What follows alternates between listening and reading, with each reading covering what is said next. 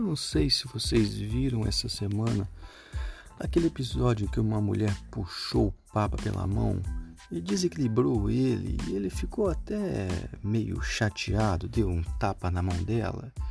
E não é para menos, um homem de relevância mundial, né, o líder da Igreja Católica Apostólica Romana, resumindo, um homem que pode te mandar para o inferno. E ele abriu mão de ser argentino e perdoou ela.